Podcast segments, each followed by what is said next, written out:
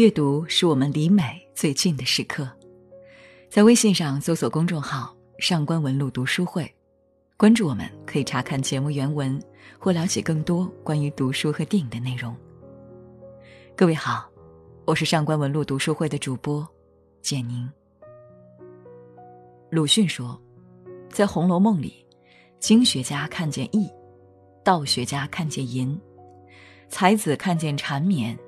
革命家看见排满，流言家看见宫闱秘事。《红楼梦》是一个社会万花筒，与之类似，妓女也是个饱受争议的焦点。卑贱下流、才艳双绝、红颜祸水，还是行走的性病样本仓库？用中国一句古话来说，他们就是名不正言不顺。在英文中，“娼妓”的意思是出卖自己身体、毫不挑选的提供各种性服务的女人，也隐含着否定与嘲讽。可是，她们虽然特殊，却关乎生活，关乎社会，关乎现实，更关乎人性。在世界短篇小说之王莫泊桑的笔下，就有这样一个可谈可叹的妓女——杨之球。究竟是什么原因让这个妓女的名字纵贯一百四十年，依然被中外众多读者念念不忘呢？杨之球是莫泊桑给世人建造的一面镜子，里面有你，有我，也有他。普法战争血洗了城市，在一个漫天大雪的早晨，一辆出逃的马车上坐着这样一个女性，矮矮的身材。满身各部分全是滚圆的，胖得像是肥膘。手指头全是丰满之质的，丰满的在每一节小骨和每一节结合的地方都箍出了一个圈，简直像是一串短短的香肠似的。皮肤是光润而且绷紧了的，胸脯丰满的在裙袍里凸出来。然而她始终被人垂涎，又被人追逐。她的鲜润气色叫人看了多么顺眼。她的脸蛋儿像一个发红的苹果，一朵将要开花的芍药。脸蛋上半段睁着一双活溜溜的黑眼睛，四周深而密的睫毛向内部映出一圈阴影。下半段一张妩媚的嘴，窄窄的和润泽的，使人想去亲吻。内部露出一排闪光而且非常纤细的牙齿，肥而不腻的丰腴美人也无愧杨之球这个混名了。在马车狭小的空间中，与他同乘的还有九人，贵族身份的夫妇，几位民主党派爱国人士，政客，商人夫妇和两位修女。显而易见，三教九流汇聚一堂。逃避战乱的马车成了映射众生相的镜子。出发当天，由于匆忙，没有人携带食物。到了下午一点，一路上没有遇到可以歇脚或提供饭食的地方，人们饥肠辘辘。杨之球一连好几次弯着身子，如同在裙子里寻找什么一样。他迟疑了一刹那，望了望同车的人，随后他安安静静挺直了身子。到了下午三点，依然不见一个村子，杨之秋忍不住了，弯下了身子，在长凳底下抽出一个盖着白饭巾的大提篮。如你所想，他的篮子里装有红酒、鸡肉、面包和各种甜食，这些食物够他在旅行途中享用三天。可是，窄小的车厢里怎么可能吃独食？商人率先忍不住肚里的馋虫，向杨之球讨要。在其他人饿狼似的眼光下，杨之球不得不用谦卑的声音邀请其他人分享。僧多粥少，提篮很快空空如也。乘客们由于吃了他的食物，态度也从最初的嫌弃、冷嘲热讽，转变为不得不与他和气的聊天。行至半夜。马车被一个普鲁士军官扣留，而这位年轻帅气的军官提出的放行条件令人目瞪口呆，要杨之求陪他睡一夜。对于妓女来说，陪睡是本职工作，只不过交换筹码由金钱升格成食人的性命。但他拒绝了，因为对方是敌军军官。看到杨之球的拒绝，比起大而化之的爱国情怀，乘客们更担心的是自己的安危。尊贵的夫人们开始用华美的词句赞美他的献身，试图让他动容。两位修女引用圣经故事劝他屈从。经过几天激烈的斗争，面对所有人的要求，这位妓女被迫向敌人献身。一场阵营对立的性爱拯救了马车上的士。滞留六天后，马车终于被放行。她的裙子里带来了一种肮脏。这是第二次提及杨之球的裙底。前一次里面藏着的是美味的食物，在众人忍饥挨饿的时候填饱了他们的肚子，而这一次里面带来的是一种肮脏，是性病。众人在车厢享用自己补给上的美食。却没有一个人分给杨之球。在《诗经·大雅·义》中有这样一句话：“投我以桃，报之以李。”可礼尚往来的思维在这辆马车上被人性的自私击了个粉碎。境外是杨之球善良又谦卑的模样，镜里照出的却是世人无声行凶的嘴脸。二零一一年，由张艺谋执导、由严歌苓同名小说改编的《金陵十三钗》家喻户晓。妓女与战争的主题又一次叩问性与人性。一九三七年，南京沦陷，日军疯狂屠杀，只有一座天主教堂尚未被占领。教会的女学生与十三位秦淮河畔的风尘女子同处一室。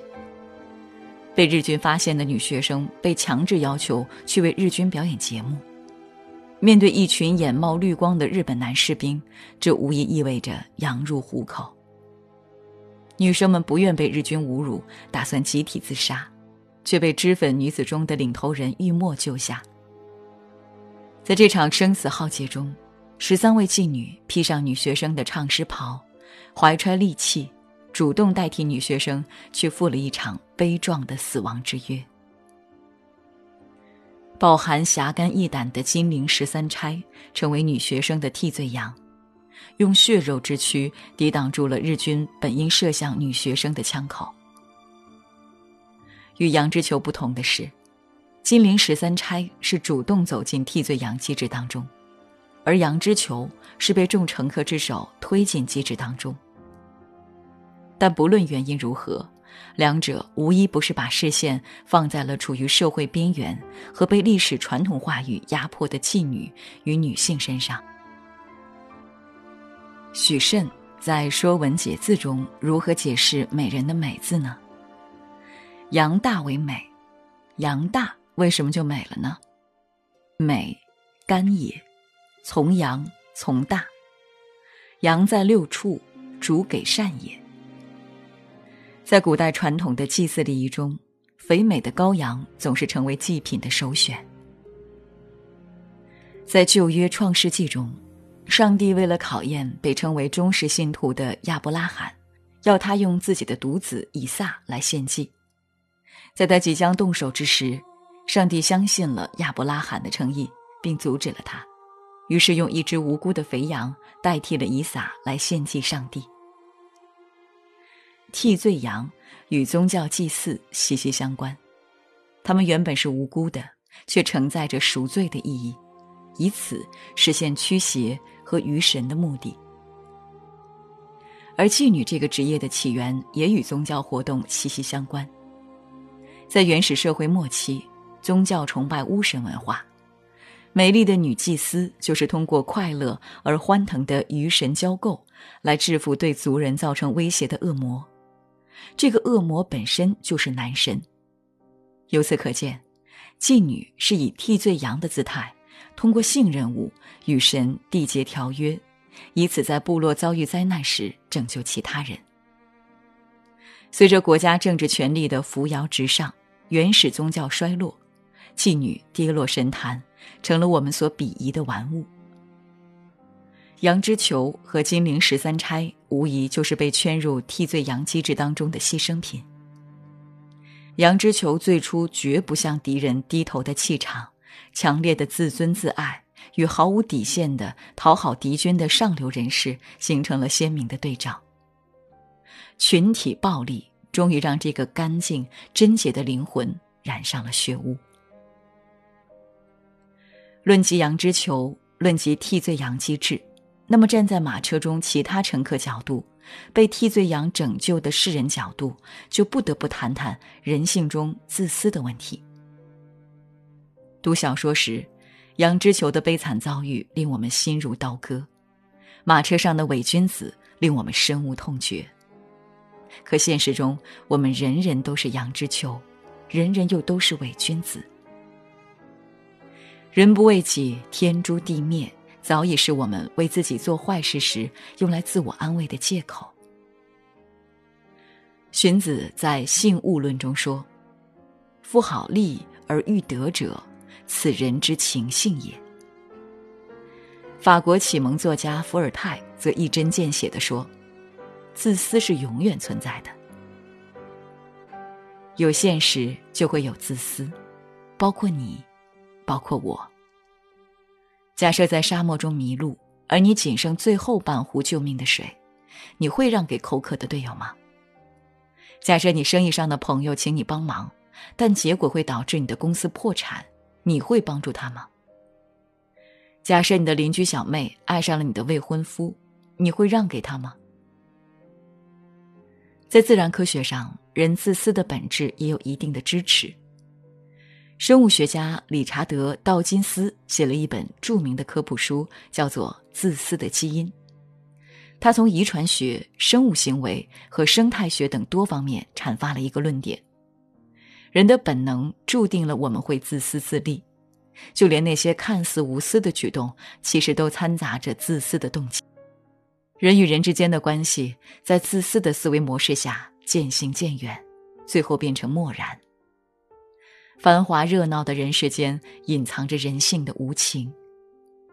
每个人在诅咒别人冷漠的同时，自己也在变得冷漠，在充斥着物质欲望的社会中，成为难以摆脱的恶性循环。那打破循环不就好了？道金斯自私的基因最后提到，人类拥有独立的自我意识和独特的文化体系。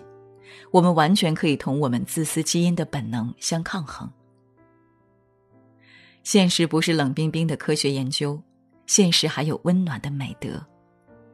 慢慢学会去爱，用纯洁的灵魂去吟唱，善意是能够传递的。就像《爱的奉献》歌里唱的：“只要人人都献出一点爱，世界将变成美好的人间。”莫泊桑的马车上坐着的每一个人都可能会成为我们每一个人。这一次你是实施暴力的伪君子，下一次你可能就会是成为替罪羊的羊之球。所以，怀着一颗敬畏之心去生活。人之初，性本善。听完了本期的节目，你觉得杨之球拒绝敌军军官的要求正确吗？现实中，我们该怎样平衡自私与奉献呢？如果你想查看今天节目的内容，请到微信上搜索公众号“上官文露读书会”。阅读是我们离美最近的时刻，让我们共赴一场美丽的约会。今天的读书就到这里，下期再会。